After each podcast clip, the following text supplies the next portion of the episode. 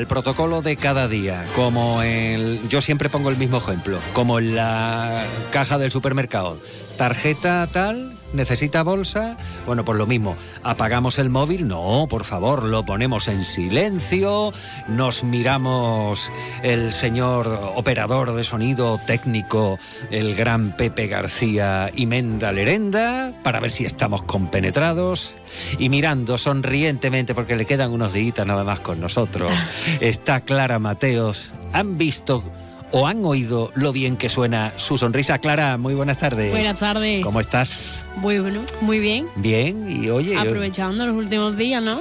Aprovechando los últimos días. Mira, yo te voy a hacer una propuesta y Pepe lo va a entender perfectamente si tiene eh, el hombre el detalle de, de saludarnos también, porque que Pepe salude en antena se vende muy al, muy muy caro, ¿eh?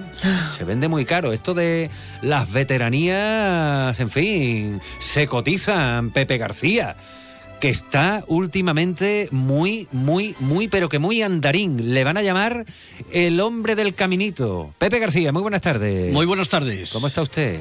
Bien, bien, estamos perfectamente, estamos perfectamente. Sí, ¿eh? sí. Sí, muy bien, muy bien, muy bien. Además te lo digo porque, bueno, mm, ya prácticamente el verano eh, está a la vuelta de la esquina para irse ya. ¿eh? No diga eso, hombre, que está usted amargando a la gente ahora. No, no, hombre, no, no, para nada, para nada. Hombre, en la vida todo, en la vida tiene todo su ciclo.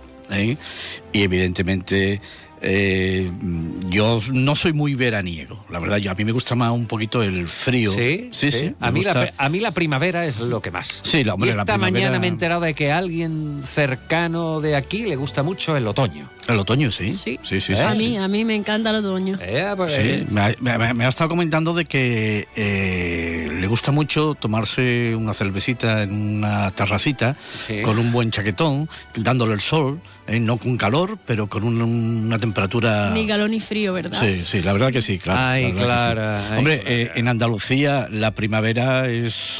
Es verano, por eso yo creo que el otoño es lo que nos queda. Sí, claro. pero, es una especie, una estación en peligro de extinción, ¿eh? El entretiempo. No, no, se ha perdido. El entretiempo en peligro de extinción. Se ha perdido, Juan, se ha perdido. Todavía hay quien dice, no, eso del calentamiento global, el cambio climático, esto es una engañifa porque estos son ciclos, ciclos. ¿Ciclos? Se ha perdido, se ha perdido. Y además te voy a decir una cosa. Diga ¿Desde cuándo lo ve usted en Jerez un abrigo de eso que se le llamaba antiguamente abrigo pijo, verde, ah, los, largo. Los Loden verde, eh, ¿no? Exactamente. Eh, se le llamaba... Era que tenía la perchita. Eso el pijo, el pijo, el pijo. Es decir, ¿desde cuándo no lo busque en la calle? Yo no lo veo ya. Ah, no, pero vamos a ver, Pepe, vamos a echarle un poquito de tierra encima, especialmente usted y yo. Es que esos abrigos ya tienen un añito. Ya, pero es que usted es muy jerezanito, ya, es usted muy clásico. Ya, pero... pero, pero usted es de husky y de Montería, ¿no? Sí, sí, pero ah, bueno... Pero le voy a decir una cosa, es que eh, yo tengo amistades en grandes centros comerciales ¿no? y dicen, bueno, pues en tiendas y dicen, es que aquí un abrigo ya no se vende hace años. ¿Eh? Por eso del cambio, que aquí lo que tenemos es eh, invierno y verano. Bueno, en fin, vamos, vamos, vamos a, ver cómo entra el Eso es lo que yo he soñado esta noche. ¿Qué soñó usted? Que me estaba comiendo una hamburguesa sí del Helios. y ahora mismo eh, llega el momento en el que eh, gran cantidad de la audiencia de Onda Cero Jerez dice, ¿en? el Helios, explíquelo usted, que usted es más mayorcito que yo. El Helio era una hamburguesa, una hamburguesa, perdón, una hamburguesería que eh, estaba establecida, estaba en la calle Lealas. ¿Margen izquierda o margen derecha? yendo para Santana, margen izquierda. Ahí está, ¿eh? vamos. Y ahí no tenía nada que ver con el tendido 6. No, no, no, no, no. Y la verdad, la verdad que esas hamburguesas como esa Ninguna, ¿eh? Ninguna. Para mí, ninguna. Y, hablando, muchas veces hemos hablando nosotros de los bares antiguos, de los bares de hace muchos años. Eh, ahí en el, en el, Helios, que ya no existe hace muchísimos años. Por eso le está ¿eh? haciendo usted publicidad gratis. Claro, claro. Eh, también le, ponían a uno un changui de pollo. Un changui. Que era maravilloso. Sí. Maravilloso. y al lado del Había un bar que se llamaba El Botaina. Ah, Grandes pinchitos como las banderillas que pone el Fandi. Grandes pinchitos. Bueno, memorable. Vamos, a vamos a enviar, vamos a llamar ahora mismo al 092, por favor, vengan, llévense, recojan ustedes a este individuo por atentar contra los jugos gástricos, contra la gazuza, porque aquí lo más que tengo para llevarme a la boca es en la mochila una magdalena. Porque usted quiere. Claro. Porque usted sabe lo que me estaba comiendo yo hace cuestión de 10 minutos. Bueno, a ver, lo que es que racimito de uvas. Eso es. Habla usted de la vendimia, habla usted de la vendimia. Bueno, entre los asuntos, por ejemplo, Clara Mateos, ¿has oído alguna vez hablar de una carrera de tractores? Pues no. Tractores, de los del campo. No, pues no te pierdas hoy la entrevista que pretendemos eh, tener con Antonio Ruiz Carmona, que hace la friolera de 31 años, dijo, voy a organizar una carrerita de tractores en Guadalcacín 31 años después estamos hablando de esto y se sigue celebrando. Y este fin de semana es una buena oportunidad porque el sábado es el Campeonato de Andalucía de Tractores. Pero aparte, a eso de la una y 10 de la tarde, después de las noticias, nos va a visitar un profesor de música. Eh, es organista titular de la Catedral de Jerez y no para de actuar el hombre. Está por todas partes, incluso en el extranjero. Es Ángel Hortas y va a estar con nosotros aquí en más de Uno Jerez. Nuestra primera cita en tan solo unos minutos con el delegado municipal de Cultura y Fiestas, Francisco Zurita, que ha presentado hace un ratito los conciertos inaugurales de las fiestas de la vendimia, que arrancan, por cierto, este sábado con la pisa de la uva. Y nos vamos a interesar por eh, el funcionamiento y los objetivos de una asociación que se llama Dado Trucado ustedes me van a perdonar, pero yo no tenía ni idea de que había en Jerez una asociación con este nombre y de lo que hacían. Bueno, pues ya llevan tiempo, ¿eh? Mal por mí, pero siempre se soluciona a través de la radio y hoy su presidente pues también estará con nosotros para explicarnos qué es lo que hacen, por qué lo hacen y de hecho lo primero que nos comentará o le comentaremos será ese evento solidario que tiene lugar este fin de semana en la Sala Paul. Bueno, de esto y demás porque tenemos una nutrida crónica informativa nuevamente con protagonismo en la página de sucesos. Pero vamos a arrancar un poquito con música alegre para ponernos las pilas. Y esto y esto le pone las pilas a cualquiera. El álbum se llamaba No Jackets Required, no se necesitan chaquetas. Ya tenía poco pelo, como mi amigo Pepe García, pero ya era un tío carismático, batería y cantante. Phil Collins.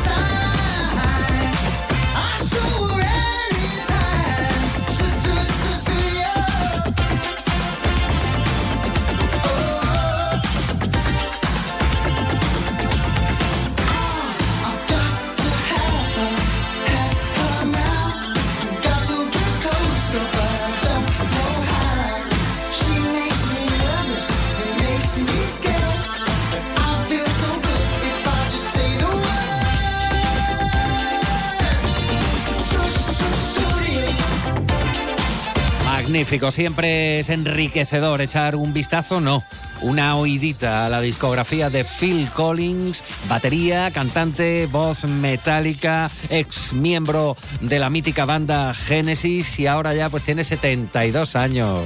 Phil Collins. ¿Quién lo hubiera visto en su época fuerte? Eh? Cuando cantaba el Indie Air Tonight, a pelo, sentado en el escenario, con los cascos tipo Madonna, y después eh, se marchaba, bueno, pues hasta la batería y seguía cantando. Bueno, pues eh, Phil Collins, que ha sido hoy nuestra apertura musical para este programa que se llama Más de Uno Jerez y que arranca ya en clave informativa. Y lo primero que vamos a hacer es interesarnos por el, por el tiempo, porque ya están viendo ustedes que las calores fuertes parece que nos están dejando respirar y todo apunta a que ya como indican los meteorólogos, pues el otoño empieza el día 1 de septiembre.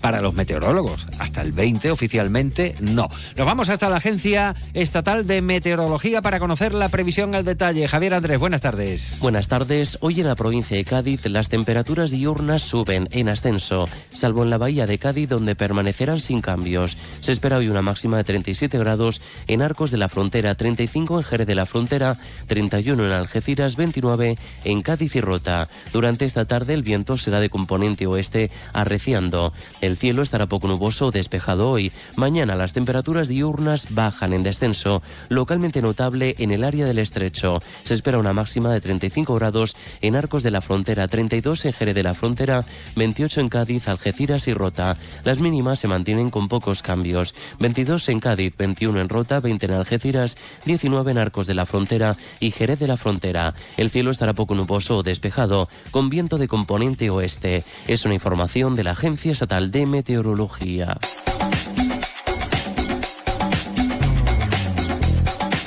Con lo cual, bueno, pues ya saben ustedes, no estamos en ola de calor, está claro. 12 y 33 minutos. Y vamos con la crónica informativa que, bueno, inevitablemente tenemos que iniciar hablando de ese crimen que nos tiene sobrecogidos a todos, sobre todo porque ha ocurrido aquí, aquí, en Jerez, muy cerquita de nosotros. El detenido en relación al hallazgo del cuerpo sin vida de una mujer este domingo en un pozo de riego junto al cortijo de ducha en la zona norte de Jerez ya cumplió 15 años de prisión por hechos similares, según fuentes próximas a la investigación. Hay que recordar que el cuerpo de la víctima, señalan, había sido desmembrado y oculto con escombros a gran profundidad en este pozo. El detenido, según ha trascendido, ha confesado el crimen, permanece en los calabozos de la comisaría de Jerez hasta que pase a disposición judicial. Hoy, desde luego, no se espera que lo haga en los próximos días. El presunto homicida habría admitido, además, siempre, según estas fuentes, que mantenía relaciones esporádicas con la víctima. Se trata de una mujer de nacionalidad iraní desaparecida el pasado mes de julio. Y precisamente en este programa y en estos informativos hablábamos de esta mujer de, 64 años de edad que fue vista por última vez con vida abandonando el albergue municipal eh, de Jerez. De hecho, la Policía Nacional solicitó colaboración ciudadana eh, porque se temía por su vida y que hubiera desaparecido en contra de su voluntad. En cualquier caso, la autopsia será la que finalmente determine la identidad de la víctima cuyo cuerpo se encuentra eh, en el Instituto de Medicina Legal de Cádiz, donde también se va a determinar o se van a determinar las eh, causas de su muerte. Cabe recordar que la Policía Nacional tenía abierto un dispositivo de búsqueda, como les decimos, de la mujer iraní que a primeros de agosto, bueno, pues se solicitó esa colaboración ciudadana para localizarla. La alcaldesa María José García Pelayo ha recordado el número de mujeres que han perdido la vida con motivo de violencia de género en la provincia en lo que va de año, aunque mm, de momento, bueno, pues no se confirma que se trate de un caso de violencia machista. Simplemente quiero recordar que son tres las mujeres que han fallecido este año como consecuencia de violencia de género. Han sido asesinadas, mejor que fallecido, han sido asesinadas en la provincia de Cádiz, pero sí también recordar que han sido 38 las mujeres asesinadas en toda España. Así que entre todos creo que nos tenemos que comprometer y nosotros los primeros, los que gobernamos, eh, a poner los medios suficientes por cierto, que hoy es el segundo día de luto oficial en la vecina localidad de Chipiona. Las banderas ondean a media hasta desde ayer por el fallecimiento de una mujer de 63 años presuntamente asesinada por su marido de 73 que se encuentra en prisión provisional eh, y sin fianza. Ah, ayer en concreto, bueno, pues a las puertas del Palacio Provincial de la Diputación de Cádiz tenía lugar una concentración de repulsa. Escuchan a Almudena Martínez, la presidenta de la institución provincial. Todas aquellas mujeres que se encuentren en una situación de violencia, que la estén sufriendo, que acudan al Instituto de la Mujer, Andaluz de la Mujer, que acudan, que llamen al 016, que pidan ayuda y se asesoren y por supuesto a todo el mundo, a cualquier persona que tenga conocimiento de un hecho así, que se denuncie, porque todos, absolutamente todos, estamos llamados a colaborar en esta lucha contra la violencia de género. Y no abandonamos la crónica de sucesos en estos días muy intensa porque eh, ha habido una nueva detención por parte de la Guardia Civil en relación con el tiroteo del pasado viernes en Trebujena, informa Clara Mateos. El autor del disparo ha sido detenido en Alcalá de Guadaira y el juez ha decretado su ingreso en prisión. La operación antidroga consiguió abortar el viernes un alijo de más de tres toneladas de hachís que iba a ser introducido por el río Guadalquivir. Tras pasar a disposición judicial, se ha decretado el, ingreso en prisión del detenido, mientras que la gente que recibió un disparo en una mano se encuentra recuperándose de las heridas, como ha señalado la Guardia Civil en un comunicado.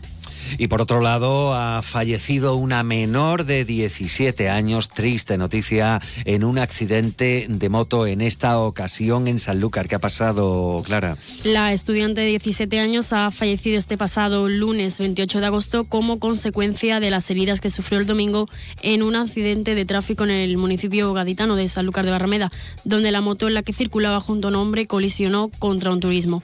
Los efectivos de la policía local y del 061 atendieron a los heridos, solicitándose además una UBI móvil debido al estado grave en el que se encontraba la joven, quien fue evacuada al hospital Puerta del Mar de Cádiz. Otro hombre, el conductor de la motocicleta, fue evacuado también al hospital Virgen del Camino de Sanlúcar con heridas de menor gravedad.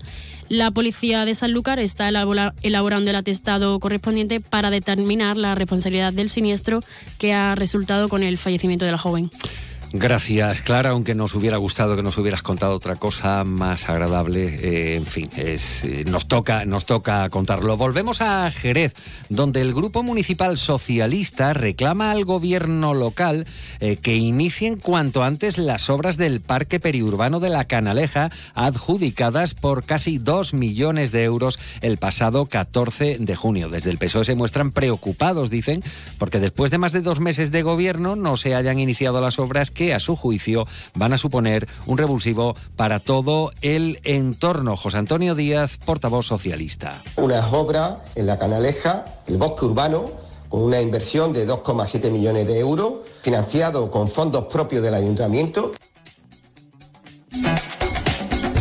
Y cambiamos de asunto, aunque es recurrente, hablar de la autopista AP4 Sevilla-Cádiz. Eh, la delegada de la Junta de Andalucía en la provincia Mercedes Colombo ha pedido al Gobierno de España que se aclare respecto a las medidas que se van a adoptar y que afectan a la autopista que une Cádiz y Sevilla y que este verano está registrando, dice, una alta afluencia de tráfico con atascos, como han denunciado desde el Gobierno andaluz hace unos días. El consejero de la presidencia, Antonio Sanz. Sobre los atascos registrados, Colombo ha recordado que han pedido de todas las maneras una mejora en esta infraestructura. Bueno, pues se lo hemos pedido de todas las maneras. Se le ha pedido el presidente de la Junta, se le ha pedido el consejero, la consejera, esa promesa que se hizo en su momento de una eh, carretera en condiciones para que fuera una alternativa a la P4, eh, pues eh, se lleve a cabo y bueno, ahora diciendo un tercer carril,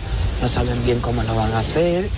Y bueno, y lo peor de todo es lo que también están diciendo de que va a volver el peaje a esa P4, que se aclaren, que se aclaren de una vez Y estamos en la recta final de la limpieza integral de señales de tráfico y de dirección en las entradas y salidas a Jerez desde el puerto y Sanlúcar. En los próximos días va a concluir la limpieza de los cuatro pórticos direccionales que restaban por limpiar y se proseguirá, indican desde el consistorio, por las señales verticales de menor tamaño. En la limpieza de estos se están utilizando máquinas hidrolimpiadoras de 180 bares de presión. Jaime Espinar es teniente de alcaldesa de Servicios Públicos y Medio Ambiente. Finalización de la limpieza de los pórticos de la entrada de, Jerez, tanto por el puerto como por San Lucas.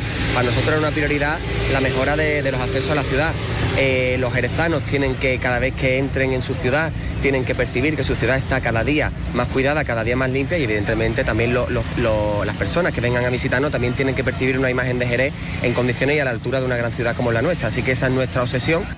Bueno, pues una anotación, hay, una, hay un indicador de estos indicadores que en la antigua circunvalación, para que nos hagamos a la idea, viniendo del hospital, eh, dirección eh, zona norte, en el que todavía, y se lo decíamos aquí al delegado en directo en este programa, todavía figura Avenida José León de Carranza, cuando desde hace años fue sustituido por el de ingeniero Ángel Mayo. Estamos en las 12 y 41 minutos. Más de uno, Jerez. Juan Ignacio López, Onda Cero.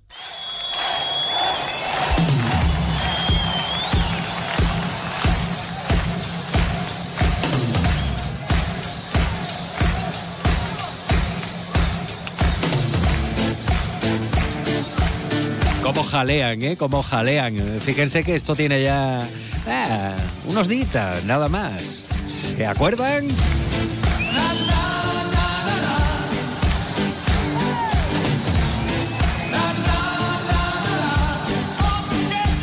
Ahí está, todo el mundo junto, venga, claro que sí. Bueno, pues era una canción en directo de estas que nos han quemado, achicharrado ya hasta la saciedad. Yo no sé, deberían de dejar de programarla. Nosotros debíamos no haber elegido esta canción para fondo de entrevista, pero claro, es que ese principio de en concierto, las palmas, los aplausos de la gente llevando el ritmo, pues nos hace imaginarnos que estamos llegando a un concierto súper ambientado. Bueno. Nos relajamos y nos situamos ahora mismo en Jerez. Saben ustedes que estamos finiquitando ya el mes de agosto y que pese a que la vendimia se ha adelantado, y no solo en el caso del marco de Jerez, sino que es algo casi generalizado en muchas partes de la geografía española, pues vamos a hablar de las fiestas de la vendimia que se festejan de toda la vida. La vendimia se festejó, incluso se realizó en septiembre. Ahora ya las fechas han cambiado un poco pero las fiestas, eso sí, cuando todo el mundo ya está de vuelta a casa. Y esta mañana, bueno, pues ha tenido lugar la presentación de los conciertos iniciales de las fiestas de la Vendimia 2023. La presentación ha corrido a cargo, como no podía ser de otra forma, eh, del delegado de Cultura y Fiestas, Francisco Zurita. Francisco, muy buenas tardes. Hola, buenas tardes, buen Ignacio. Bueno, ya está aquí el ciclo de las fiestas de la vendimia, ya estamos arrancando eh, prácticamente. Jerez se envuelve en un halo de fiesta que no ha cesado apenas durante el verano. Ha, ha habido mucha ocupación, buenos datos, mucho dinamismo en la ciudad que antes se quedaba desierta. Ahora llega septiembre y prácticamente todo el mundo vuelve a casa. ¿Y qué ha preparado el ayuntamiento para iniciar las fiestas de la vendimia, aparte de la, de la propia PISA, sobre la que también le voy a preguntar, delegado? Pues el ayuntamiento ha preparado junto, sobre todo con el Consejo Regulador del Vino, que es la columna vertebral desde hace muchísimos años en la organización de esta fiesta y todo lo que conlleva el Consejo Regulador y, otras y otras empresas y asociaciones como la Sociedad Jerezana del Vino, como la Fundación Meseguer, eh, acoge eh, eh, colectivos diversos que colaboran para preparar un, conjunto de actividades realmente amplio y para todos los gustos. ¿eh? empezando por eh, esta misma mañana que hemos presentado en la bodega González Vía el cartel con el concierto que va a seguir a la Pisa de la Uva, el concierto inaugural, que va a correr a cargo de un grupo, de dos grupos, uno jerezano, Cambio de Tercio, eh, que ya lleva 15 años en el mundo de, los, de, los, de los ruedos musicales por aquello de cambio de tercio, y otro un grupo sevillano que se llama Macarines, ya bastante consagrado, y que creo que va a ser pues el punto eh, el punto de inicio musical importante a esta fiesta de la vendimia que va a tener un poco de todo como te he dicho va a tener conciertos a lo largo de la ciudad también en barriadas que este año toca Olivar de Rivero y también la Cartuja, ¿vale? Habrá catas magistrales, habrá concursos de pisa de uva, concursos de infantiles de, de venenciadores, habrá cuentacuentos, exposiciones, eh, habrá visitas de, y jornada de puerta abierta tanto en el Consejo como en bodega, en tonelería, habrá un poco de todo y creo que realmente el programa será del, gusto de todos los públicos.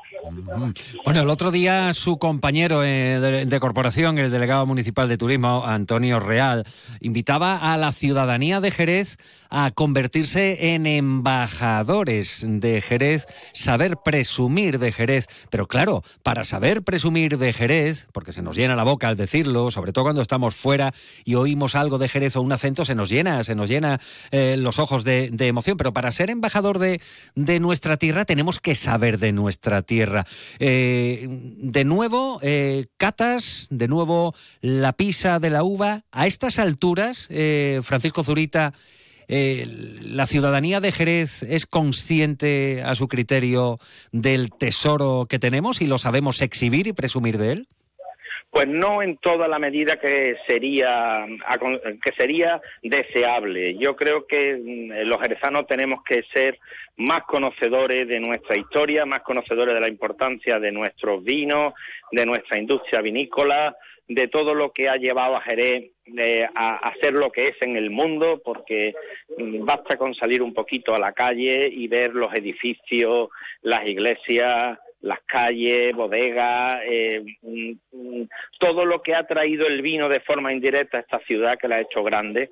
Y creo que todo lo que se pueda saber, todo lo que se pueda aprender sobre nuestras costumbres, sobre nuestros usos, sobre nuestras tradiciones, está bien empleado y, es poco. Así que eh, lo ha dicho muy bien. Es importante que conozcamos nuestras costumbres, nuestra historia, nuestros tesoros escondidos, para darlo a conocer a los demás a ser así como un, poco turista en nuestra propia tierra, levantarse un día por la mañana como si fuera un turista, alguien que venga de fuera y, pensar, voy a conocer Jerez eh, como si no fuera jerezano.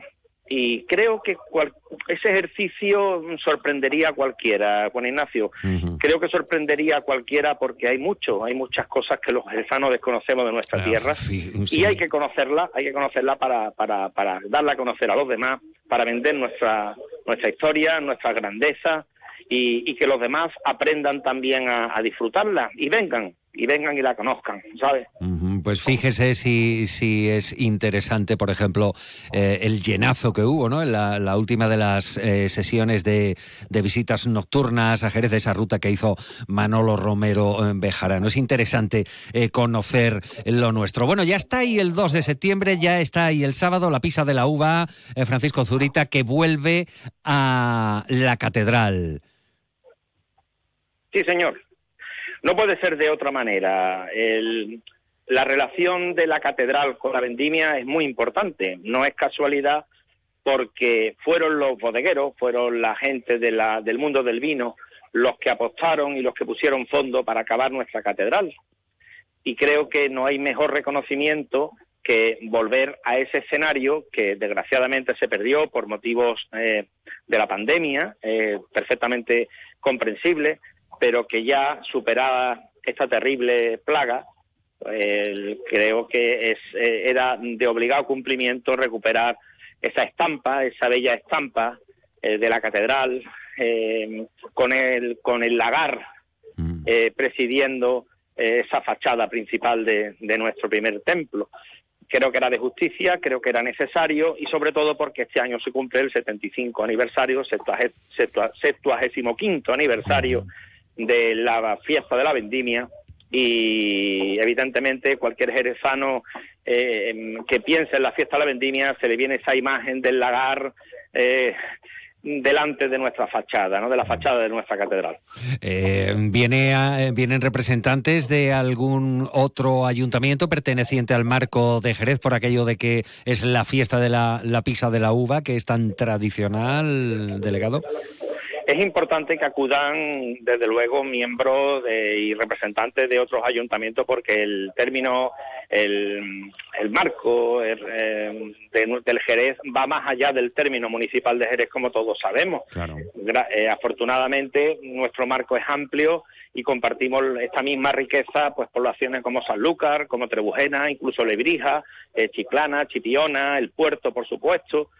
Eh, son poblaciones que, comparten con nosotros esa riqueza común de una denominación de origen que va más allá de las fronteras de España.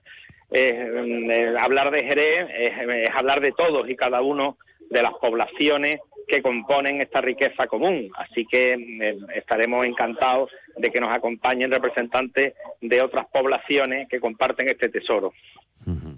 Perfectamente, pues eh, gracias Francisco Zurita, al que pillamos entre reunión y reunión, pero gracias eh, en cualquier caso por, por, guardar estos minutos para, para contarnos que ya, que ya arrancan las fiestas de la vendimia, que va a tener, bueno, pues mucha parte lúdica, también eh, formativa, cultural, y entre esos conciertos iniciales, pues los de estos jóvenes que son Macarines. Ya estuvieron en el Festival de Jerez hace unos años, ahora vienen para la jornada inaugural. Francisco Zurita, delegado municipal de Cultura.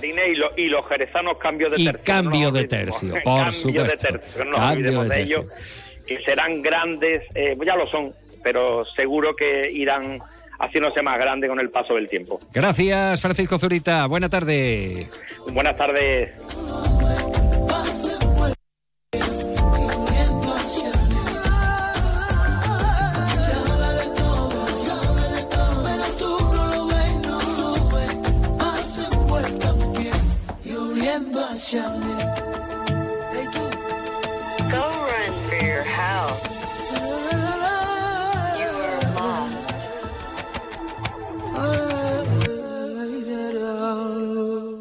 De uno Jerez. Juan Ignacio López. Onda Cero. Tenemos algo importante que decirte. Puedes llevarte un Cupra por 280 euros al mes con una entrada de 7.800 euros. O bien, adapta la cuota y la entrada a tus necesidades. Ven a Automoción Terry tendrás la oportunidad de ver y probar un coche diferente en un espacio diferente. Automoción Terry, en Jerez, Avenida Tío Pepe 911 y en Cádiz, calle Alcalá de los Gazules frente a la ITV. No elijas a la ligera. Yuyu, ¿eso qué es lo que es? No te hacía yo a ti de mojito, la verdad. Esto es la bebida de los dioses, Luis. El canastito. Es igual, pero más rico porque lleva canasta. Anda, ven que te pongo uno. Uy, qué delicia, Yuyu. Esto ahora en verano sienta de maravilla así de fresquito. ¡Canastito! No, ni nada. Disfruta con un consumo responsable. Más de uno, Jerez. Juan Ignacio López. Onda Cero. Y este fin de semana la Sala Paul va a acoger un evento lúdico y solidario.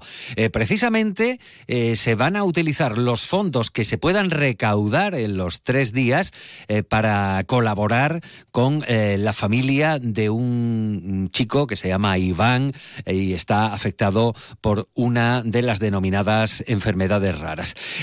precisamente quienes se encargan de organizar pues este evento solidario este fin de semana es la Asociación Dado Trucado de aquí, de Jerez. Su presidente es Pedro García. Pedro, buenas tardes. Buenas tardes. Bueno, que esto de Dado Trucado, ¿qué hacéis en la asociación eh, eh, y en qué, en qué consiste vuestro trabajo, Pedro? Pues mira, la asociación nace en 2018 intentando responder un poco a las necesidades de ocio alternativo, más allá de irte a un pub, a una discoteca, eh, de un grupo de jóvenes que nos juntábamos posiblemente para, para echar el, el, dato y dijimos, oye, ¿por qué no lo abrimos al, a la ciudad y que más gente se pueda unir y disfrutar de, estos hobbies, como son los juegos de mesa, los juegos de rol, talleres? ¿Y el nombre, el porqué del nombre, dado trucado, cuál es su origen, Pedro? Eh, dado trucado viene de, pues, del mismo rol, de las partidas de rol, donde tú tienes que lanzar un dado para hacer determinadas acciones y muchas veces, pues, eh, cuando se tiene mucha suerte en las actividades de dados, se dice que está trucado el dado. Porque has tenido muy buena suerte. Ya, ya, ya, ya. Eso está trucado, ¿no? Eso, eso está trucado, eso está manipulado. Bueno, bueno. ¿Cuántas veces habremos visto esa escena, ¿no? En una ruleta, por ejemplo, en, en las películas del oeste o de casinos de Las Vegas. eso está trucado. Bueno, en este caso eh, no hay truco, ni trampa, ni cartón. Lo que hacéis es un evento que va a arrancar el viernes y ¿Cómo llegáis hasta, hasta el caso de este niño, de, Iván, y cómo contactáis con ellos? Pues mira, esto viene eh, porque este mismo año, aunque ya venimos con experiencia de años pasados, pero este mismo año hemos empezado a trabajar mucho más con los colegios, con asociaciones de, por ejemplo, con, con Asperger Cádiz, diabéticos y demás, con niños con necesidades un poco más especiales. Sí. Y se nos presentó este mismo caso porque uno de los mismos socios que colabora activamente con nosotros es familiar directo de, este niño, de, Iván. Sí. Y nos comentó de que, mira, pues si vamos a hacer un evento benéfico, ¿por qué no lo intentamos con, con, con, Iván, que tiene esta enfermedad? Estuvimos investigando, lo hablamos entre nosotros y dijimos, oye, si encima nos toca de, de, de cerca, Claro, y, en concreto, eh, ¿cuáles son las necesidades más urgentes que se plantean para este niño, para Iván, que vosotros sepáis, lógicamente, Pedro? Sí, mira, eh, Iván tiene una enfermedad eh, de estas raras, como tú bien, has dicho, llamada SINGAP 1. Es una enfermedad que afecta principalmente a las habilidades psicomotrices sí. y es degenerativa. Entonces, la primera necesidad que tiene es, primero, un terapeuta que puede ayudarle tanto al movimiento del, cuerpo como a deteriorarse en todos los aspectos posibles. Y luego, eh, el especialista de esta enfermedad está en Barcelona. Entonces hay que cubrir pues no solamente ese terapeuta como había dicho, sino también pues transporte, primeras semanas allí, desplazamiento, alojamiento de, de los padres, claro. Claro, esto es, todo es costoso, todo es costoso, pero lógicamente, eh, bueno, pues por un hijo lo que haga falta. Y si encima cuenta con una buena legión de amigos y ahí eh, entráis vosotros con, con vuestra asociación, estupendo, la asociación Dado Trucado. Por si usted no la conocía, se está enterando ahora, bueno, pues aquí está su presidente explicándonos cuáles son sus objetivos. Bueno, vamos al evento en sí. Arranca eh, en concreto este viernes día 1. Pedro. Sí, el viernes empezamos a las 4 y terminemos a las 9. Es un día un poco más suave, entre comillas, aunque siempre se suele llenar porque tenemos tanto eh, una ludoteca muy amplia, además de 200 juegos de mesa, tenemos talleres, manualidades, tenemos eh, juegos de rol, eh, tenemos torneos, de, de, todo un poco, la verdad. Además contaremos los tres días, contaremos con bar de bar para intentar soportar este calor que está haciendo y el aire fresquito que siempre ayuda en las situaciones de, Paul. Bien, eh, requisitos para poder eh, llegar al evento trucando el dado. Ya, pues el único requisito que hay realmente es tener ganas de pasarlo bien y simplemente una eh, donación de dos euros por la causa. De dos euros. ¿Quién se niega a colaborar? Bueno, pues creo que creo que está clarísimo. El objetivo es ayudar a la familia de este chiquito, de Iván, eh, con esa enfermedad rara, eh, con ese especialista que le tiene que ver en Barcelona. Todo es costoso cuando eh, se trata de desplazamientos médicos, de estar fuera de casa en definitiva. Viernes, sábado y domingo en la Sala Paul, el evento Trucando el dado. Pedro, gracias. Pedro García, presidente de la asociación Dado Trucado. Gracias por explicarnos eh, todo esto. Oye, y que se llene y que se pillen muchos beneficios para ayudar a la familia de Iván. Muchísimas gracias. Simplemente decir que si quieren más información del resto de días, de lo que se sortea, de lo que se hay, nos pueden seguir en las redes sociales, arroba dado-trucado en Instagram. Y si no, pues en las redes sociales del ayuntamiento también estamos publicados para más información.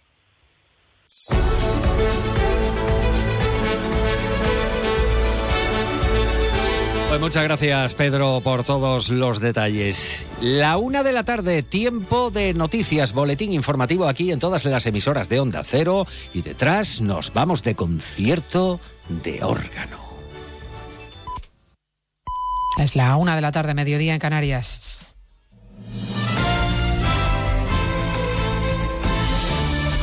Noticias en Cero.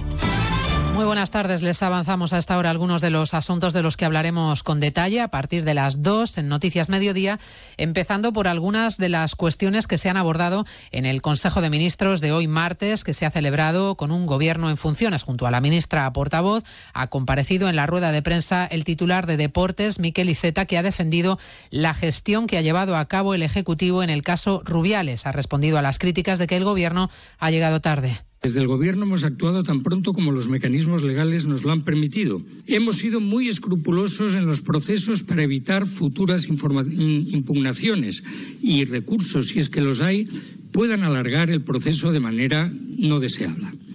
Quiero insistir en ello porque debemos ser rápidos en la respuesta, pero también, y eso es muy importante, eficaces. La comparecencia del ministro Miquel Iceta para argumentar y justificar la diligencia del Gobierno en este escándalo, el caso Rubiales, que por cierto ha llegado ya hoy hasta la ONU. Hablaremos además de la reunión que van a mantener mañana en el Congreso a las 10 de la mañana Alberto Núñez Feijóo y Pedro Sánchez, un encuentro propiciado por el líder del PP que supone el primer paso dentro de la ronda de contactos que tiene previsto mantener con las diferentes formaciones antes de la investidura. Reunión sobre la que ha hablado en más de uno el portavoz del PP, Borja Semper, que ha dejado sobre la mesa un planteamiento, la posibilidad de un acuerdo entre el PSOE y el PP en torno a un entendimiento de las dos principales formaciones políticas del país que facilite la legislatura. No convendría que el Partido Socialista y el Partido Popular nos pusiéramos de acuerdo para desbloquear la legislatura e iniciar una legislatura que pivote en torno a los acuerdos, a la negociación, al entendimiento en el Congreso de los Diputados entre las dos grandes formaciones políticas? ¿Esto por qué es descabellado en España? Yo creo que es descabellado plantearlo en España porque Pedro Sánchez se niega. No confía el Partido Popular en que el encuentro de mañana vaya a ser productivo. La portavoz del Gobierno, Isabel Rodríguez, hablaba hace solo unos minutos de la total disponibilidad del Gobierno a dialogar con los populares, una actitud que contrapone al que hoy ha sido el mantra de los distintos responsables del Ejecutivo que han hablado, la responsabilidad que tiene el Partido Popular frente a una actitud dilatoria que mantiene paralizada España hacia la investidura que quien asume esa investidura eh, haya decidido tomarse ni más ni menos que un mes que va a implicar perder más de un mes a España, sabiendo, como nos ha expresado, que va a perder, que es mentira, que no será capaz de conseguir más que esos 172 diputados. No fue en puridad Núñez Feijó quien pidió una investidura a finales del mes de septiembre, un aplazamiento hasta esa fecha, el 26 de septiembre, sino la presidenta de la Cámara Baja la que planteó el mejor calendario para no ir a votar en Navidad. El mismo argumento, el de Rodríguez, el que ha defendido en Radio Nacional hoy la ministra de Defensa Robles, que hablaba también del que puede ser uno de los asuntos estrella de cara a la reedición del gobierno de coalición, una posible ley de amnistía. Nuestra Constitución permite una, una gama muy amplia de posibilidades, pues pueden ser objeto de diálogo, de negociación. Por lo tanto, yo tengo confianza plena en nuestra Constitución y en las opciones que da nuestra Constitución, que frente a lo que dicen algunos no es un texto rígido, no es un texto cerrado, sino que permite una eh, adaptación a las circunstancias de la realidad social de este país. La adaptación a las circunstancias de la realidad social, hablando de la amnistía. Hablaremos además a partir de las dos del gasto en pensiones, que ha marcado un nuevo récord de lo que va a costar a las familias la vuelta al cole o del horizonte judicial que se le plantea a Donald Trump en plena precampaña electoral. Y además, la petición de los guardias civiles que han solicitado al Congreso que investigue la gestión de los migrantes rescatados. Eduardo Ayala. En un comunicado, la asociación insta a las comisiones de Interiores y Asuntos Exteriores del Congreso a depurar, una vez se constituyan, las responsabilidades en torno a la situación que permitió que 168 subsaharianos permanecieran más de una semana a bordo del remolcador Río Tajo tras ser rescatados frente a las costas de Mauritania. La patrulla Río Tajo es un viejo remolcador con cinco tripulantes y una treintena de agentes sin condiciones para mantener durante tanto tiempo a tantos migrantes a bordo y que navega muy lento, a unos 11 nudos como máximo. Jucil confía en que la misión de esta tripulación culmine tras el desembarco de los migrantes en Senegal, país del que salió originariamente el cayuco rescatado y después de que las autoridades mauritanas se negaran a desembarcar a los migrantes en su puerto de Nuadibú. Contamos además que en Murcia ha sido puesto en libertad tras su detención un educador de un centro de menores. Está acusado de presuntas agresiones sexuales a dos menores. La consejería le ha comunicado ya su despido disciplinario. Murcia, Ángel Alonso.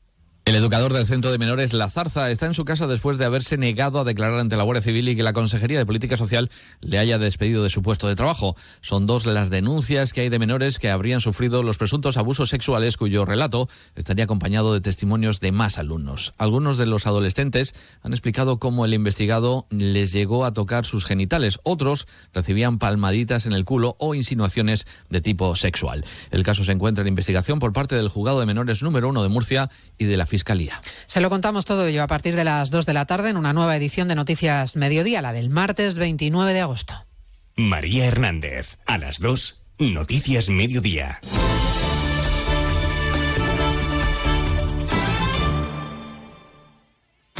Gelo en verano. Salimos cada tarde al aire porque sabemos que nos vas a escuchar. Tienes un verano de sestear o madrugar, trasnochar y no parar, jugar, conversar, buscar y encontrar, tal vez reencontrar, para recordar y para imaginar. Esto y más, este verano en Gelo. Gelo en verano con Arturo Tellez. De lunes a viernes desde las 3 de la tarde. Te mereces esta radio. Onda Cero, tu radio.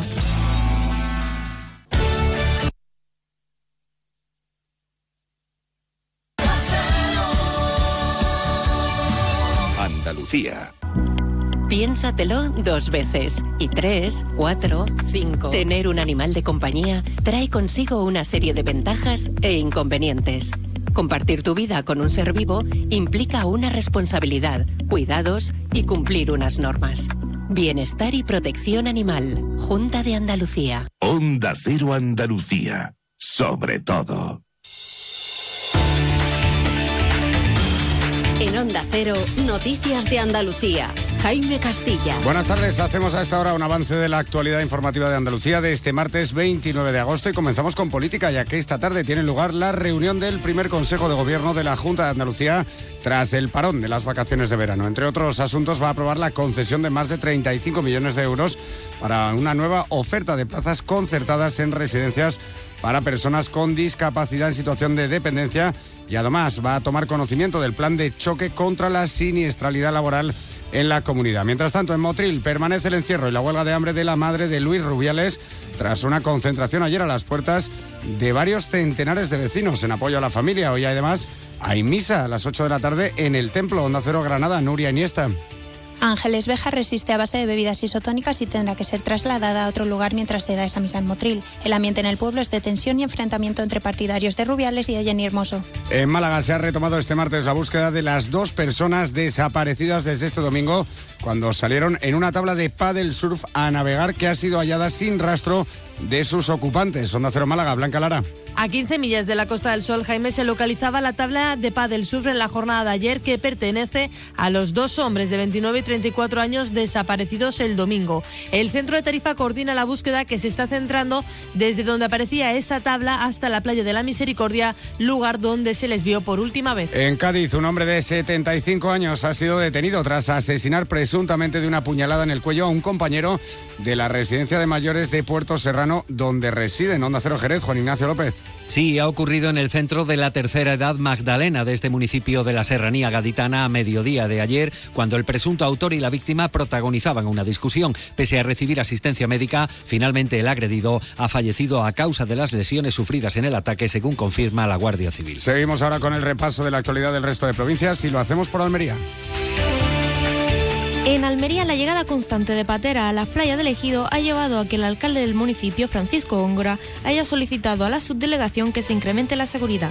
El edil teme un colapso de los operativos policiales al tener que mantener sus servicios habituales junto con el control de las embarcaciones.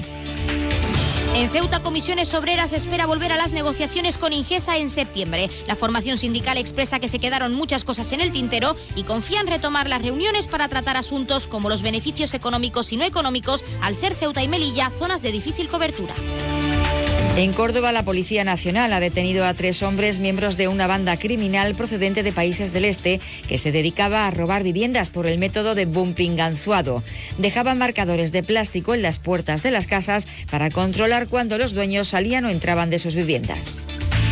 En Huelva, el Hospital Infanta Elena ha incorporado dos nuevos equipos electromédicos de diagnóstico y seguimiento de enfermedades respiratorias destinados a la unidad de neumología con el fin de mejorar la respuesta asistencial que se ofrece a los pacientes y seguir avanzando en el proceso de modernización y renovación de las infraestructuras y equipamiento del centro hospitalario.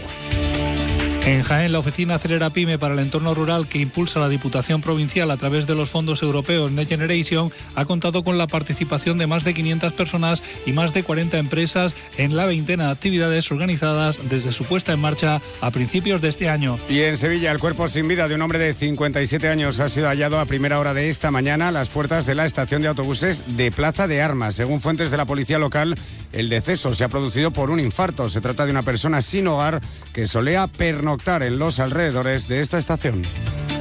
Más noticias de Andalucía a las 2 menos 10 aquí en Onda Cero. Onda Cero. Noticias de Andalucía. Únete a la revolución solar con Social Energy. Ahorra ya hasta un 90% de tu factura eléctrica y solo hasta el 31 de agosto te descontamos hasta 700 euros. O si lo prefieres, te regalamos un cheque en Amazon o el corte inglés. Pide tu cita en el 955 44 11 11 o socialenergy.es y no pagues hasta noviembre. La revolución solar es Social Energy. Onda Cero Jerez 90.3 FM.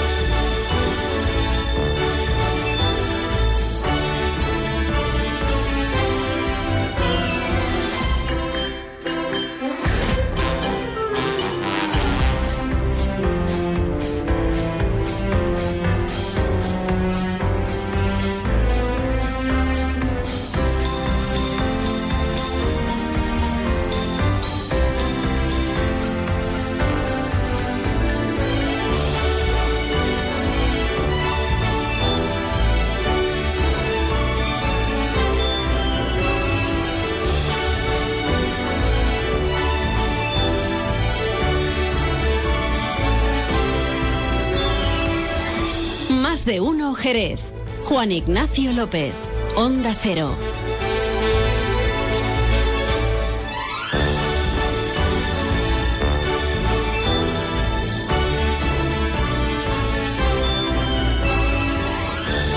Bueno, bueno, bueno.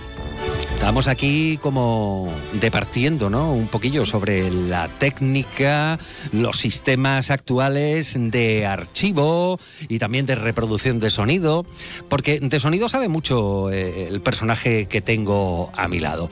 Que la verdad es que últimamente el hombre está que no para. Vamos, verlo en Jerez bueno, sí, se le ve en Jerez, claro, porque es de Jerez, tiene obligaciones en Jerez, su familia en Jerez, pero de verdad que se menea como rabo de lagarto.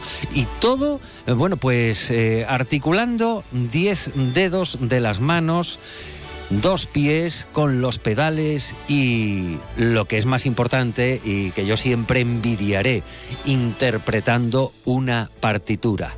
Hablamos con Ángel Hortas.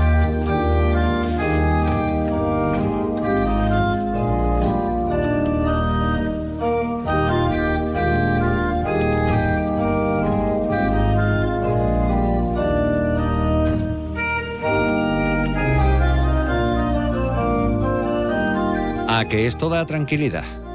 Me da un sosiego impropio de esta hora. La una casi cuarto, ya me dirán ustedes, eh, bueno, pues la, la actividad de, de, cada quien, ¿no? Eh, esté de vacaciones o esté trabajando. Ya estamos pues en la recta final prácticamente del tramo matinal, laboral y estamos también en la hora del aperitivo para mucha gente se ha tomado siempre con consumo responsable pues eso, un aperitivo.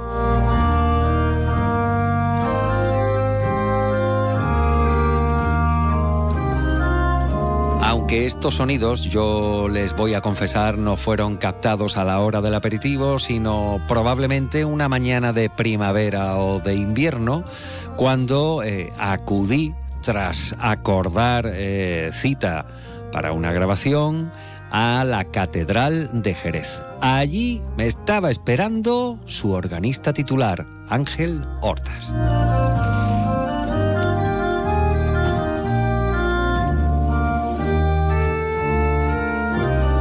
Pero hoy no estamos en la catedral, ni Ángel Hortas tampoco. Está aquí y viene ahora mismo de dar clases. Ángel, muy buenas tardes. Buenas tardes. Se dan clases de música en verano. Hombre, tengo alumnos que, claro, aprovechan las vacaciones para adelantar cosas, otros que tienen que recuperar, que bueno, pues lo típico, como cualquier alumno pendiente que necesita una ayudita, y bueno, pues ahí estoy yo para echarles un cable. bueno, tienes un verano Bueno, estas son las cosas del directo. Pepe, dale al órgano.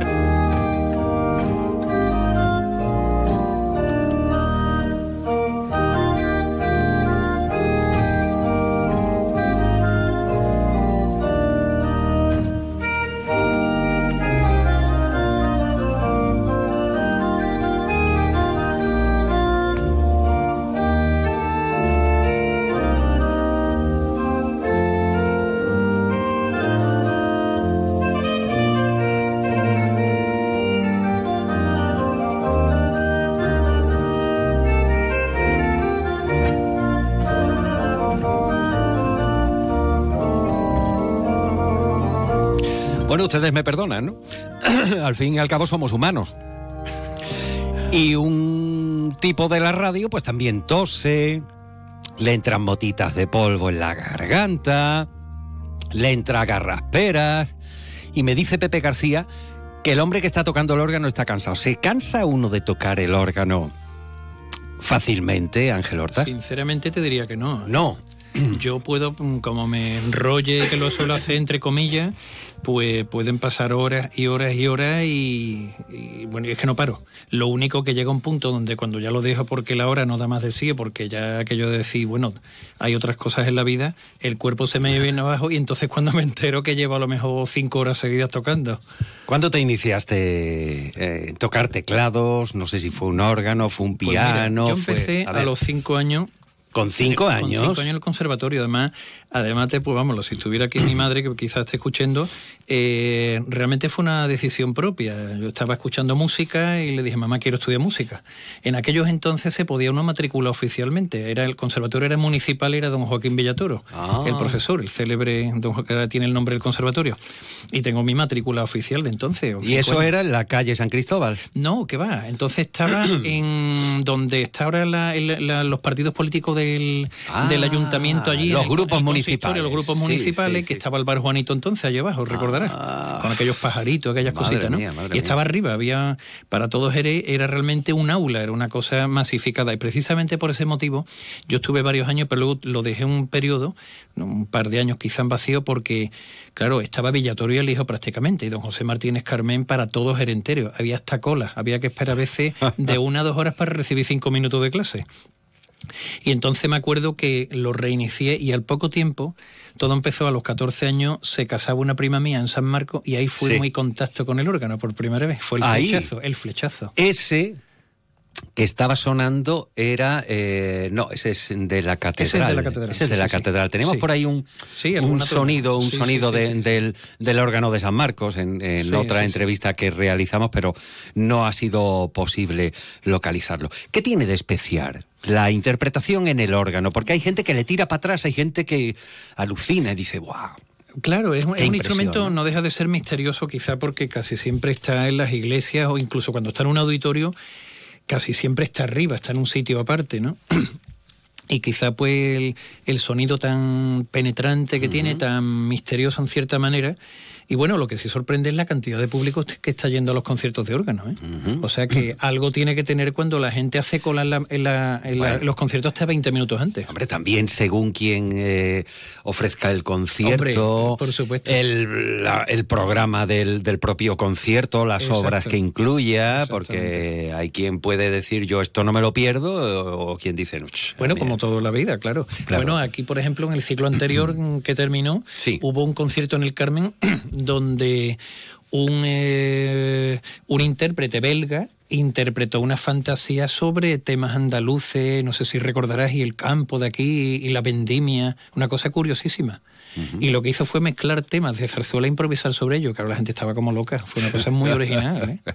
Eh, mm, mm, este verano te estás moviendo mucho, sabemos que eh, por aquí cerca, en las proximidades, pero que también incluso has salido de las fronteras eh, españolas para, para alguna Sí, sí, hace poco, mm, vamos, bueno, he estado en Sanlúcar también, estado tocando, varias veces además. Hace poco he estado, pero vamos, ya mismo en, en Fontiveros, al lado de Ávila, tocando donde nació San Juan de la Cruz, además en la misma iglesia donde fue bautizado. Ah, sí. Y era muy bonito, un órgano de 1771, preciosísimo, y claro, eso está una hora aproximadamente de Madrid, y había un montonazo de gente de Madrid. Eso da miedo. Se llenó. Da miedo tocar un órgano de 1751. Siempre da cierto, cierto respeto, ¿no? Porque realmente tiene delante, yo lo he pensado muchas veces, estás ahí sentado y tú dices, hay que ver que hace aquí 300, 400 años que está esto aquí delante, ¿cuánta gente habrá pasado aquí por delante, no?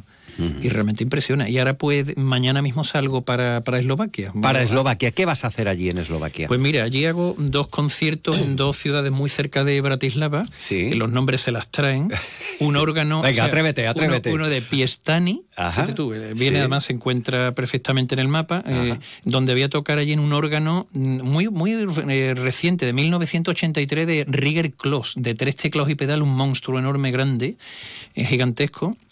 Y otro, fíjate el nombrecito de la población, se llama Camenna Poruba. que además suena que vamos por uva, pero no tiene nada que ver. Sí, sí, Camenna por uva, de 1830. Ese ya es más, bastante más, antiguo. Y dos preciosidades, dos órganos muy diferentes, que además, como te habré contado en alguna ocasión, cuando vas a un sitio no es como un piano. Un piano siempre tiene la misma extensión y más o menos las mismas mm. características. Pero el órgano te tienen que dar los datos técnicos del instrumento y según cómo es el instrumento, tocas ciertas obras, porque todo no se puede tocar. Entonces, por ejemplo, en el primer órgano, que es enorme, pues puedo tocar obras grandes, de gran repertorio. El segundo es un órgano como más pequeño, lo que llamamos un positivo, positivo grande, y entonces toco un repertorio de teclado nada más, sin pedalero.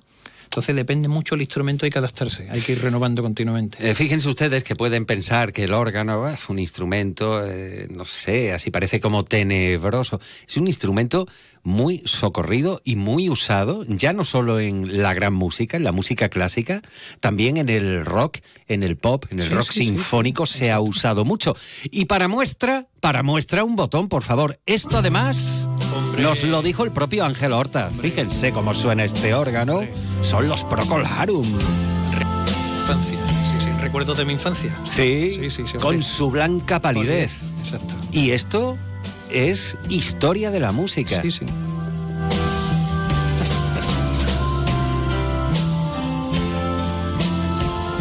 Además, esta melodía concretamente está basada en una obra de Bach se sabe. Eh, y además se usó para un anuncio de colonia. No voy a decir la marca, pero. Pero sí, sí, adaptaron la letra en español mortera, pero era esto.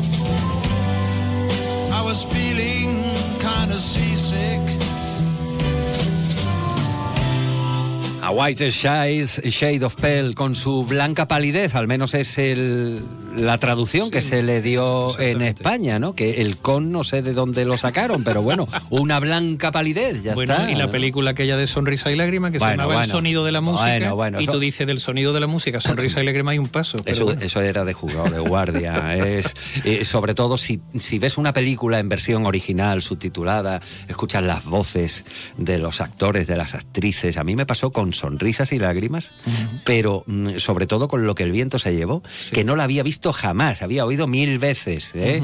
La grabé a las de madrugada, cuando Pilar Miró puso la tele por la noche y tal, echaron lo que el viento se llevó, versión original subtitulada. Juan Ignacio comprando una cinta de cuatro horas en Bazar Ceuta. ¿eh? Y sí, una TDK o una Sony, no me acuerdo. Eh, lo puse programado y era mm, versión original con subtítulos en español.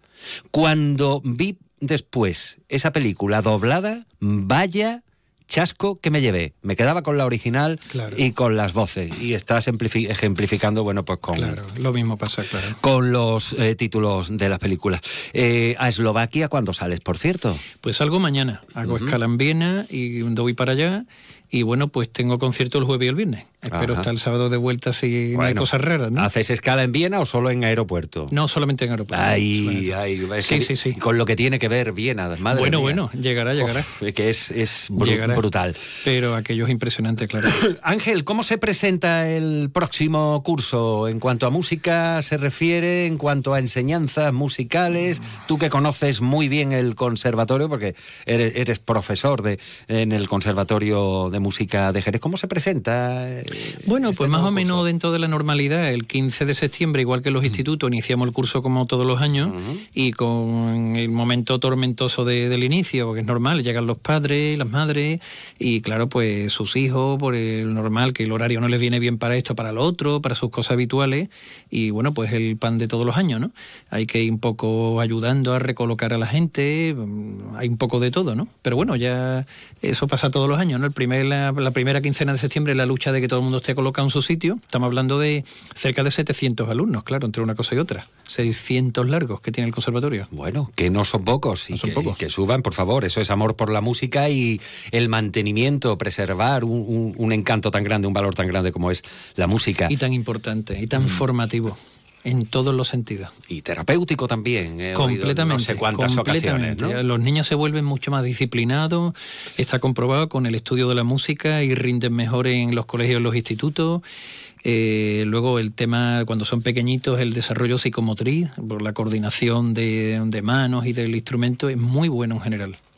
Siempre se aprende hablando con quien sabe. Y este Ángel Hortas, créanlo, ustedes sabe y mucho, sobre todo de música. Ángel, un placer como siempre. Igualmente, el tenerte con nosotros aquí un rato. Buen viaje a Eslovaquia. Muchísimas gracias. Que lo haga usted muy bien allí y que tenga buena vuelta. Muchísimas gracias. Más de uno Jerez. Juan Ignacio López. Onda Cero. Sur te invita a vivir los fines de semana más emocionantes. Hasta el 10 de septiembre disfruta de divertidos talleres infantiles con tatuajes, pintacaras y máscaras. Pero eso no es todo, también podrás asistir a conciertos de música en directo y DJs. Y espera, hay más. Aprovecha los viajes en globo gratis los domingos de agosto. No te pierdas los planes de verano en Sur desde las 7 de la tarde. Ven y vive la máxima emoción. Más info en ccariasur.com. Tenemos algo importante que decirte. Puedes llevarte un Cupra por 280 euros al mes con una entrada de 7.800 euros. O bien, adapta la cuota y la entrada a tus necesidades. Ven a Automoción Terry tendrás la oportunidad de ver y probar un coche diferente en un espacio diferente. Automoción Terry, en Jerez, Avenida Tío Pepe 911 y en Cádiz, calle Alcalá de los Gazules frente a la ITV. No elijas a la ligera.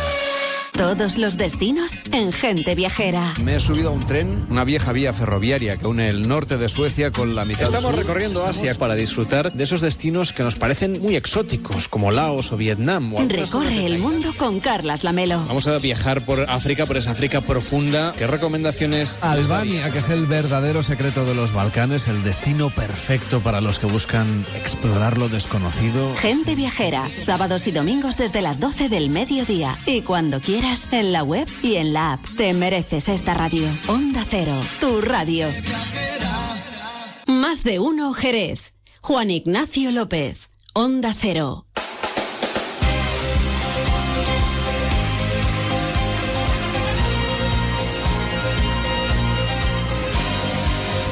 Así de espectacular como se merece este evento que llega una vez más hasta Guadalcacín.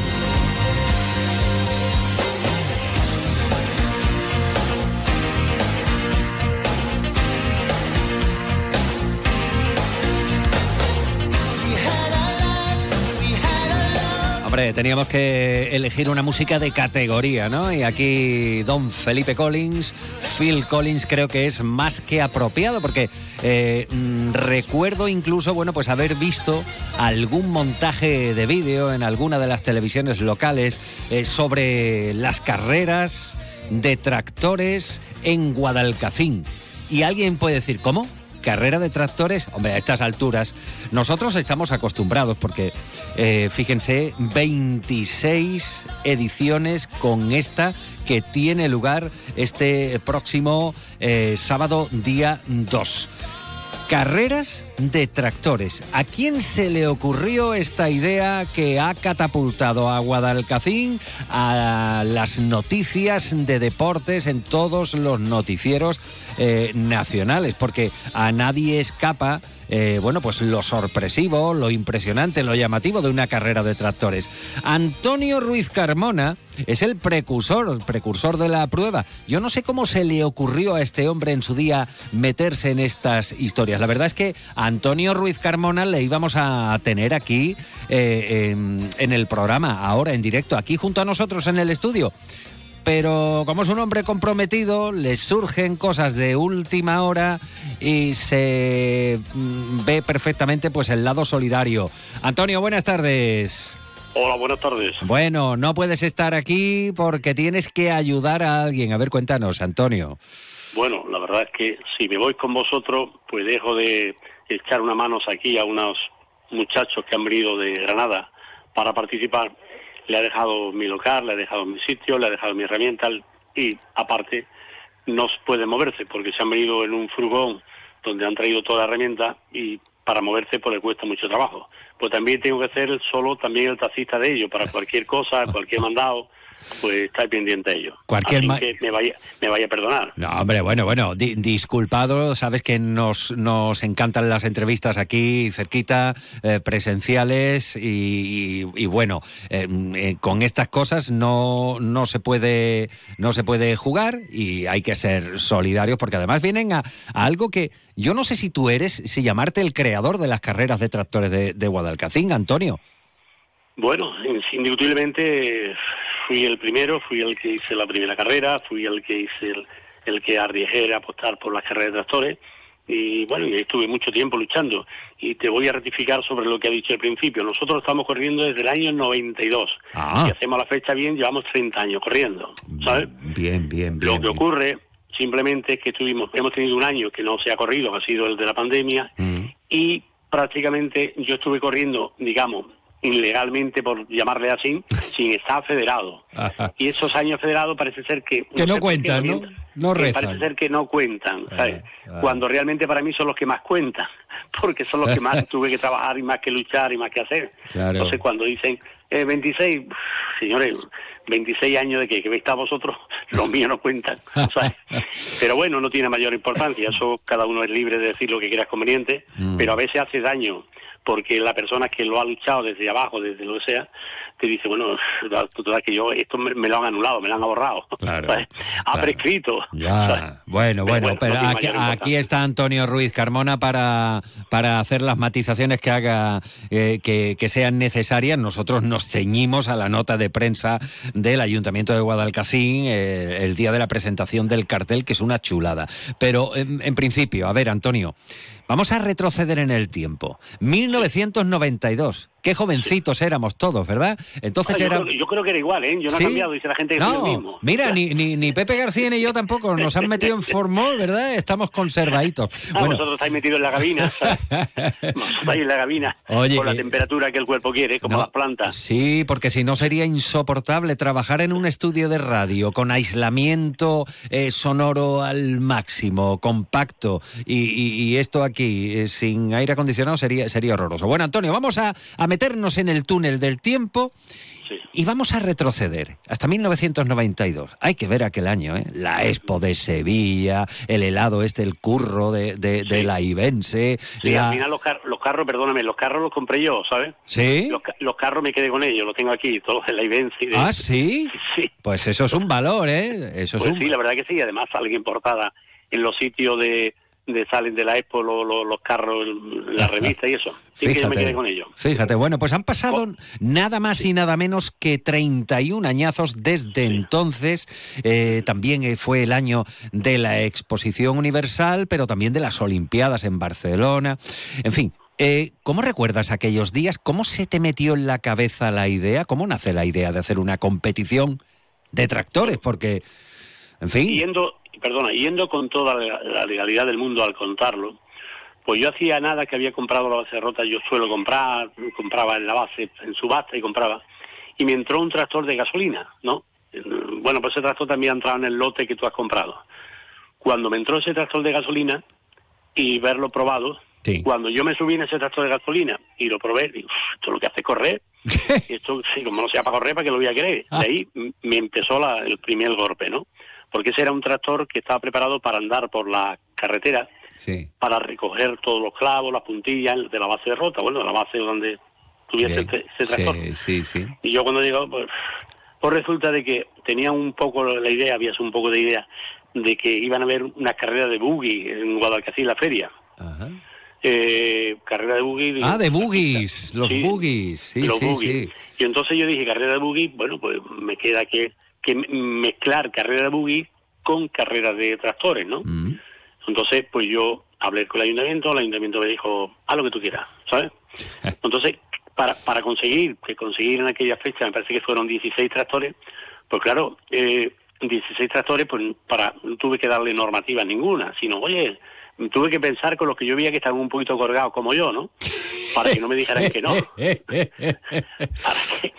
Y entonces, pues, venga, me moví un poquito por las casas, una casa me daba bono, otra cosa me daba otro regalo, otra cosa me daba un trofeo, bueno, trofeo conseguir para darle dos a cada uno, ¿eh? Mm. o sea, yo recuerdo esa carrera, no eso sí que no me se olvida nunca. Yo tenía el tractor de gasolina que era el que más corría. ¿Qué marca? ¿Qué marca era, Antonio? Minneapolis.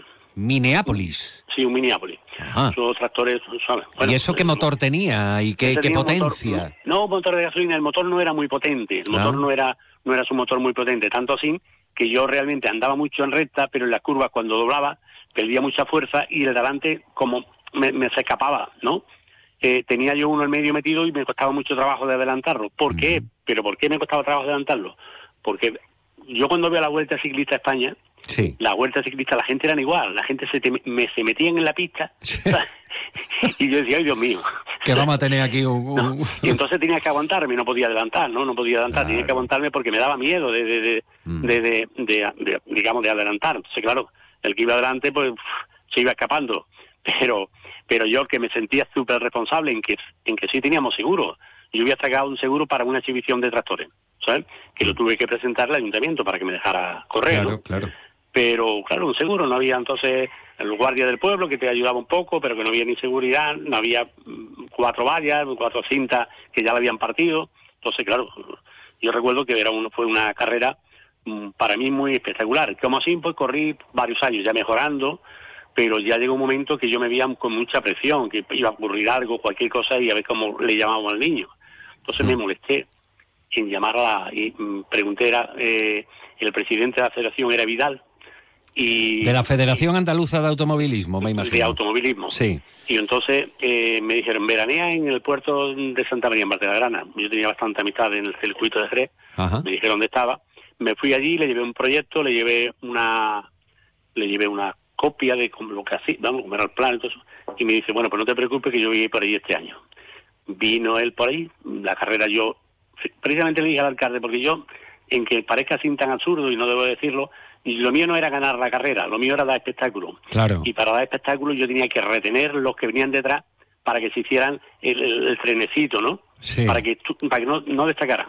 Entonces ese año le dije yo al alcalde, no, yo, yo voy a ganar porque eh, voy a ganar este año la carrera, ¿sabes? Y efectivamente así fue a la carrera.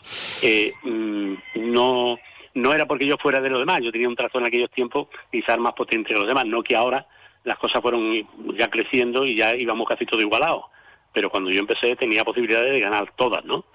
Eh, lo cual no mm, era porque yo empezaba con gasolina, los demás eran de gasoil, o sea, le llevaba un adelanto quizá a los demás un poco, ¿no? En que después en pista no, no tenía por qué demostrarlo. Vale, nos, nos situamos ahora en 2023. Fíjate, ¿quién te iba a decir entonces, Antonio, en 1992, que 31 años después íbamos a estar hablando en la radio de una nueva edición del Campeonato de Tractores de Andalucía?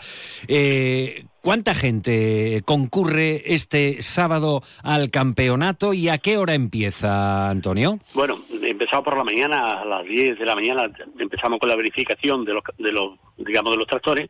Se verifican realmente que vayas con las condiciones, con las barras de seguridad, con los parámetros para pararlo, sin que vaya todo con... que llevemos todas sus cosas, digamos, mm, de forma adecuada. Y después, pues nos deja un tiempo libre para que probemos la pista cuando la mayoría de la pista pues prácticamente es una pista que se va viendo con la cabeza levantada y no, no hace falta prueba para saber el trazado, ¿no? No es una cosa que, que va oculta. que se tiene un cuarto de hora de, entrenamiento libre y después se hacen los cronometrados. Los cronometrados el más rápido, que es el que va a salir después por la tarde, a partir de las seis cuartos de la tarde, el que va a salir de prácticamente en primer lugar, ¿no? Según lo que lo que vayan haciendo. O sea, la carrera es a las seis y cuarto, pero desde las diez de la mañana estáis liados con eh, verificaciones y entrenamientos. Exactamente, sí. Desde por la mañana tenemos que tenemos distracción para, para la gente, para que vean los tractores, para que vean los que van a participar, para que hagan su, su idea, para que incluso hagan amigos, digamos porque estos pilotos se dejan querer, ¿sabes? Los pilotos de tractores se dejan querer, todos. Bueno, ¿y número de participantes eh, este año, Antonio, lo tenemos bueno, pues, De momento, de momento es que nosotros tenemos una prácticamente una normativa que dos o tres días antes ya no puede inscribirse nadie, son pilotos ya porque no da tiempo en que hoy ya sabe que se puede hacer todo. Pero mm, quizás tenemos 12 o 13, de ahí no ni vamos a bajar de 12, ni creemos que vayamos a subir de 13, ¿sabes? Tenemos uno ahí en el aire que hoy ya no contestará si puede correr o no.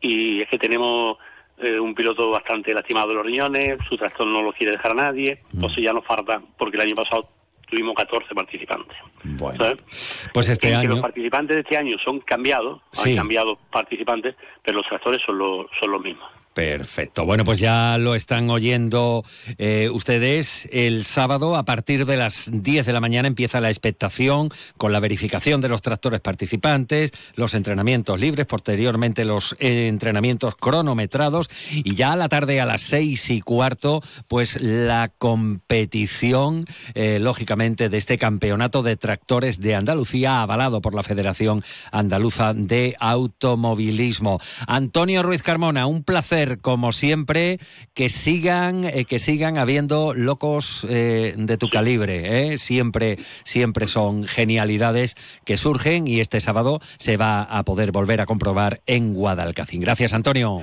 Si podemos contar con un minuto, sí. un minuto más, venga. Sería simplemente para decir a la gente que las carreras de Guadalcacín son gratuitas, que los aparcamientos están amplios y al lado de carreras, que aparte tenemos la feria en común que si no le gusta la carrera se puede ir a la feria. Y que no tenemos, vamos, que es una cosa sin gasto, que se puede venir aquí, que no tiene el problema de decir cuánto vale la entrada cuando no vale nada. ¿Sabes? Que es entrada libre en todos los puntos y en todos los sitios. Y el que pueda venir, que se divierta como nos divertimos nosotros. Eso es todo. A divertirse. Gracias, pues, Antonio. Muchas gracias a vosotros y nada, que nos sigamos escuchando. Venga, hasta ahora.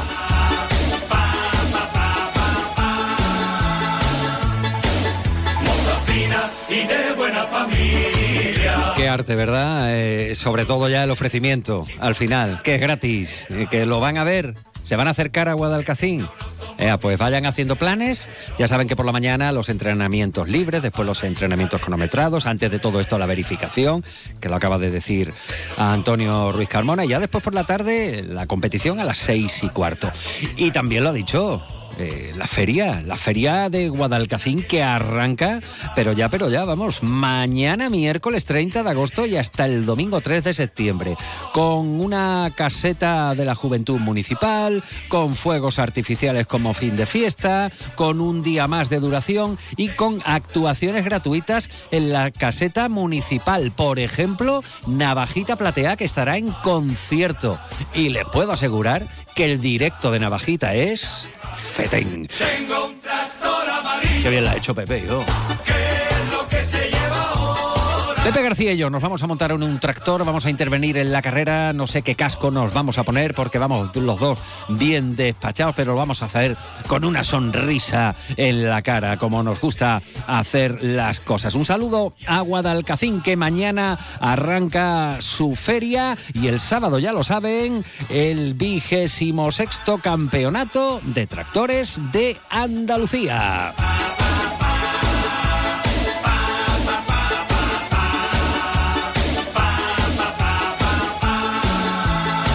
Una de la tarde y 43 minutos.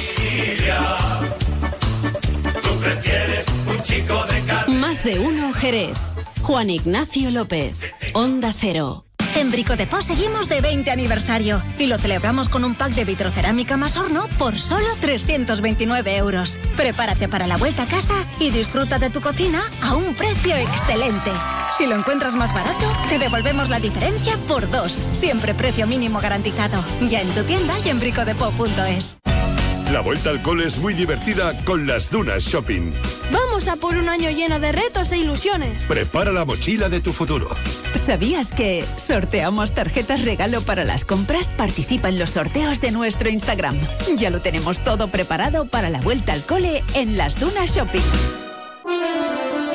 Más de uno. Información y entretenimiento durante todo el año. También en verano. A las 7 de la mañana, Rubén Bartolomé te pone al día de toda la actualidad, en un momento político con mucho que contar. Tertulias, debates, análisis y entrevistas con los protagonistas de la noticia. Y a las 10 de la mañana, llega el momento de relajarse y pasar un buen rato con Begoña Gómez de la Fuente. Invitados, anécdotas, participación y muy buen humor. Más de uno. En verano, desde las 7 de la mañana, información y entretenimiento con Rubén Bartolomé y Begoña Gómez de la Fuente. Te mereces esta radio. Onda Cero, tu radio. Más de uno Jerez. Juan Ignacio López. Onda Cero.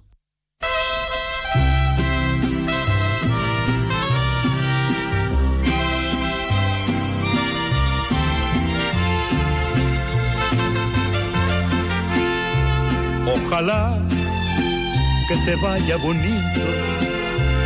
Ojalá que se acaben tus penas. Que te digan que yo ya no existo. Y conozcas personas más buenas que te den lo que no pude darte. Aunque yo te haya dado de todo, nunca más volveré a molestarte. Te adoré, te perdí, ya ni modo. Cuántas cosas quedaron prendidas hasta dentro del fondo de mi alma. Cuántas luces dejaste encendidas y yo no sé cómo voy a pagarla amor. Que te vaya bonito, amor. Auténtico, ¿verdad? El inolvidable José Alfredo Jiménez, que para mucha gente es un perfecto desconocido, entre otras cosas porque este hombre nacía en el año 1926 y, claro, y, fallecía en 1973, hace pues casi 50 eh, años. Pero hablar de José Alfredo Jiménez es hablar de canciones como este, Ojalá que te vaya bonito, hablar de El Rey, sí, esa de con dinero y sin dinero, hago siempre lo que quiero. Bueno, pues ahí está.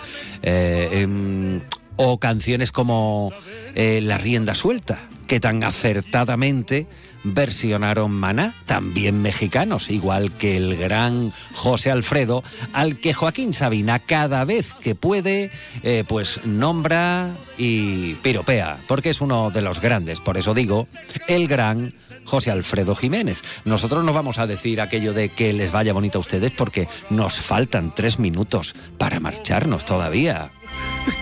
Que te vaya bonito.